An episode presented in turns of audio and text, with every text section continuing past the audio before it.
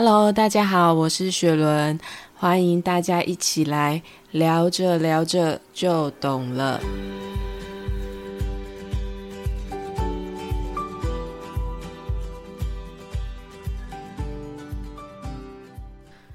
Hello，大家晚安。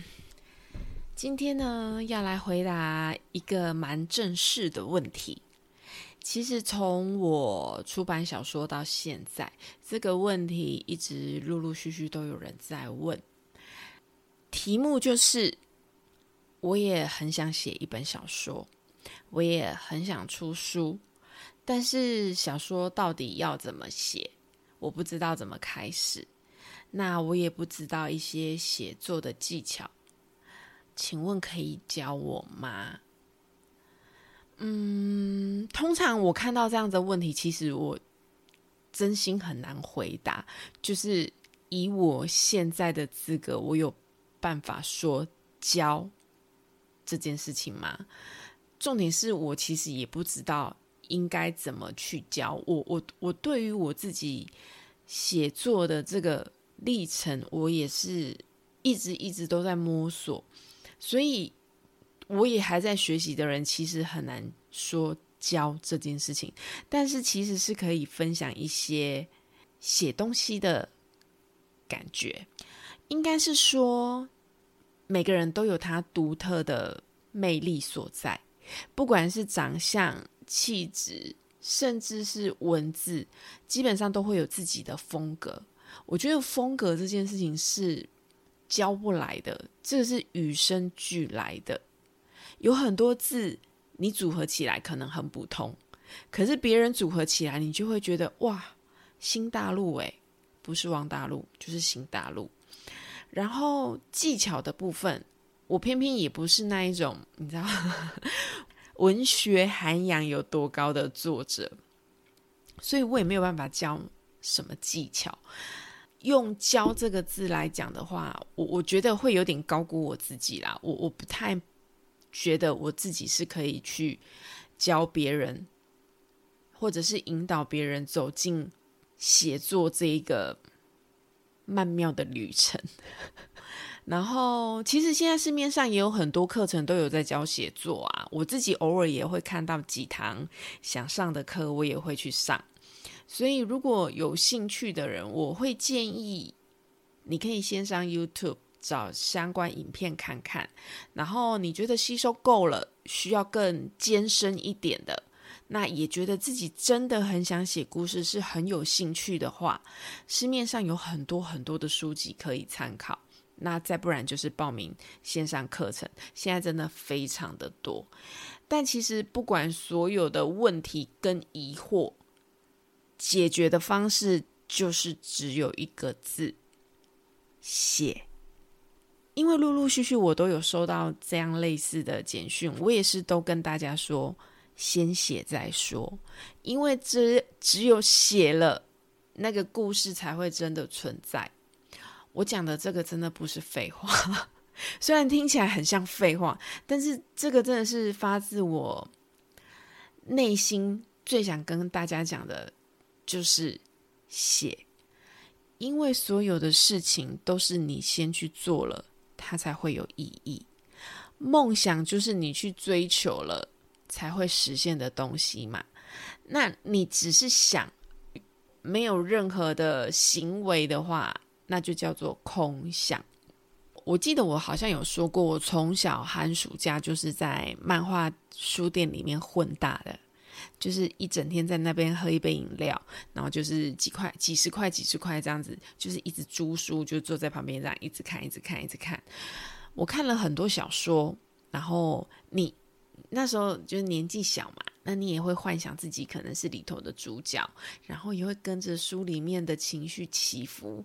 我觉得所有的作家都是从某个人的书名开始的，从我看言情小说开始。看漫画开始，然后一直到后来，我看了痞子蔡、藤井树、九把刀，还有一个是我真心非常喜欢、热爱甚至崇拜过的他来台南，我还特地去签书会的一个作者，他叫做夫米江。我的天呐，你们是不是没有听过？那一本《你转身我下楼》，我是坐在成品的地上把它看完，然后决定我要把它带回家。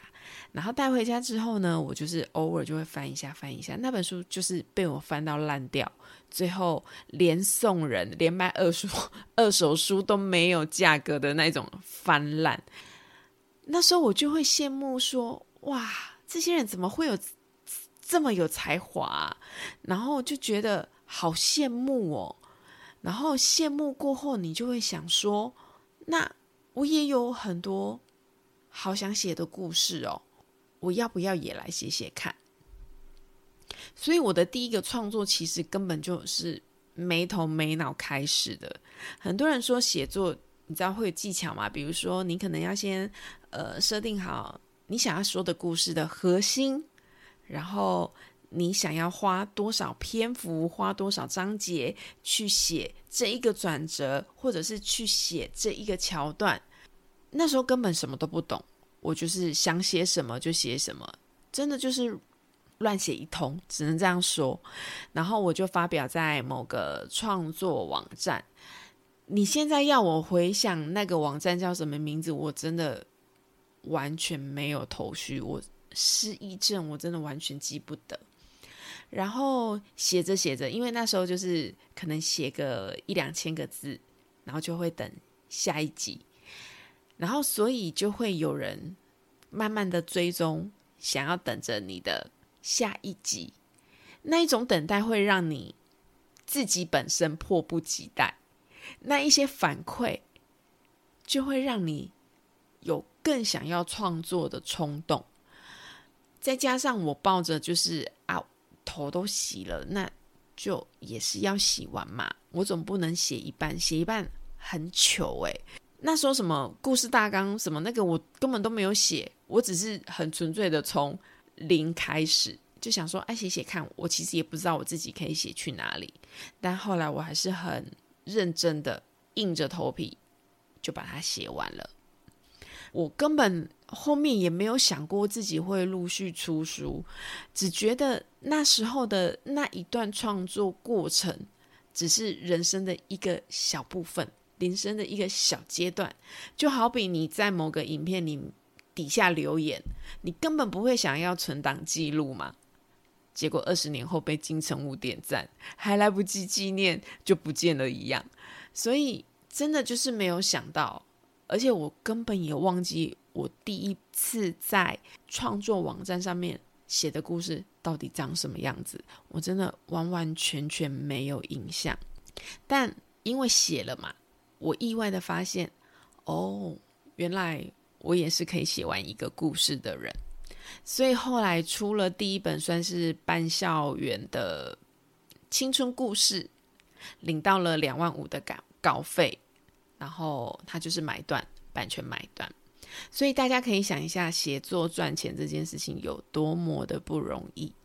如果你真心想把作家当职业的话，那真的跟中乐透差不多，需要很大的运气，不然你就是要比别人刻苦耐饿。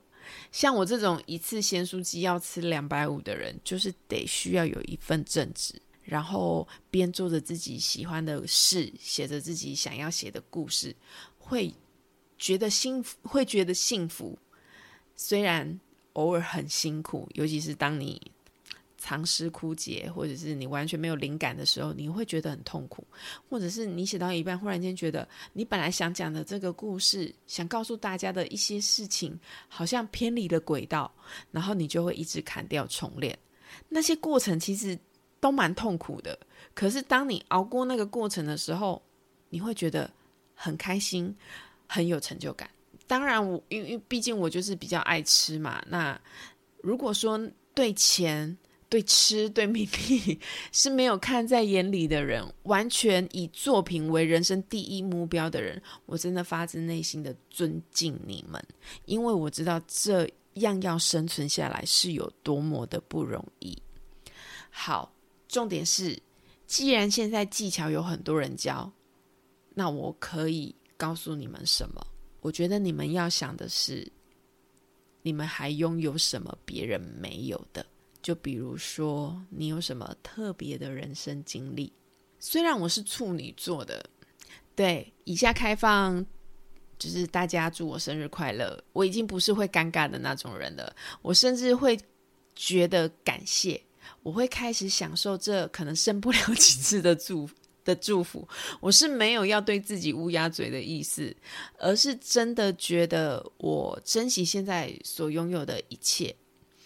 好啦，重点是我说我我是要说我是土象星座，但偏偏我上身是双鱼，所以我是一个随时会跟自己打架的人，简称精神分裂。我偶尔真的觉得自己有一点就是精神分裂的状态，所以我其实很清楚知道自己感性大于理性，而且其实有点脑冲。说好听是敢冒险、敢做、敢尝试，但讲大白话就是感情用事啦。说真的就是这样，所以比起遗憾，我更不想后悔。所以每一次的选择，我都会先问我自己：如果我今天没有做这件事，我会不会后悔？如果会，我真的就是二话不说，我就是会去做。我也不会太去管后果会变成多糟糕的样子，反正结果出来真的很差，真的很烂。我虽然会埋怨自己啊，当初为什么要做，但是接下来我就会一连串的自我说服啊，你都做了嘛，那就承担啊，那就做下去吧，坚持到底吧，反正没做，你人生不也就是这样吗？就当。学一个教训，对哦，我常常觉得我自己在买教训，也就是说，我常常做了很多自己觉得不够深思熟虑的决定，但我真的没有后悔，因为做了就等于我比别人多体验了一次不同的生活经验，就算今天多爱错一个人又怎么样？你也不会怎么样啊！我现在不也活得好好的？当你以为那些会杀死你的东西，其实真的都杀不死你。我是不是又台湾国语了？就是因为杀不死你，所以你还有力气难过、痛苦、愤恨、埋怨。你其实比你想象的还要坚强。我觉得人真的潜力无限诶，对我来说。所以我真心建议，如果你真的想要写一个故事，那就是去写。现在打开你的 Word，然后开始想你要写什么故事，然后去做，去体验更多不同的人生经历。把你想学的都去学学看，不要觉得浪费钱。很多人都会觉得说，我不知道我去学画画会不会学很久，那又怎么样？你就是去学了嘛，你总要试过了，你才知道你自己喜不喜欢嘛。那你想玩的都去玩看看，但是玩弄感情之类的就先不要，好不好？我们多积点阴德，然后把想做的事情都去做做看，那你就会更有一种可以完成一个故事的底气。我常跟。刚满三十岁的朋友聊天，我都会跟他们说：趁你爸妈现在还年轻，趁你现在还不需要照顾谁，你还有体力、还有时间的时候，你要出国留学就去念书，要去快去，要去旅行就赶快去，想要出国找个外国男生朋友、男朋友也去，都去，因为人生最终有你该负的责任。不管这个责任你想不想承担，但要你扛下来的，你就是真的躲不掉。所以在被时间跟体力困住之前，真的赶快去享受你的人生。虽然有人会说，那等我钱赚够了再说。可是你有想过，三十岁的你跟六十岁的你中间差了什么吗？差了体力。你觉得你还有办法坐红眼班机吗？还有办法为了节省一个晚上的住宿，然后直接睡在机场吗？还有办法一天逛整个，比如说东京啊、涩谷啊，一天走三万步吗？或者是直接走三十公里之后，你隔天还有办法早上七点半起床吃早餐吗？嗯，我觉得我没办法。我现在的旅行已经偏向有点过于休闲的状态，我我也不再是那一种每个点都一定要去踩的。我我会比较想去体验当地生活的感觉，所以。其实六十岁，他有六十岁生活的样子。虽然每个人的目标不一样，如果你想要现在三十岁就过六十岁的生活，我也绝对尊重并且支持到底。因为人生就是自己的嘛，你就是有权利去决定自己想要活着的模样啊。只是说，在写作这条路上，如果你多累一点，多受伤一点，多去爱别人一点。多关心这个世界一点的话，这一些多一点都是你创作的养分。以上就是今天跟大家稍微聊一下的创作之路，讲的好像主题很厉害，有没有？但其实就是一句话，写就对了啦。先把你想说的写出来就好。你也可以从，比如说练习留言给我开始。从两个字变成二十个字，再来变成两百个字、两千个字，到后来的两万个字，它就可能就是一篇短篇小说啦，是不是？我觉得呢，人生就是累积来的，但你得先有个东西。这个结语是不是有点帅气？我也这样觉得。好，大家晚安，下次见。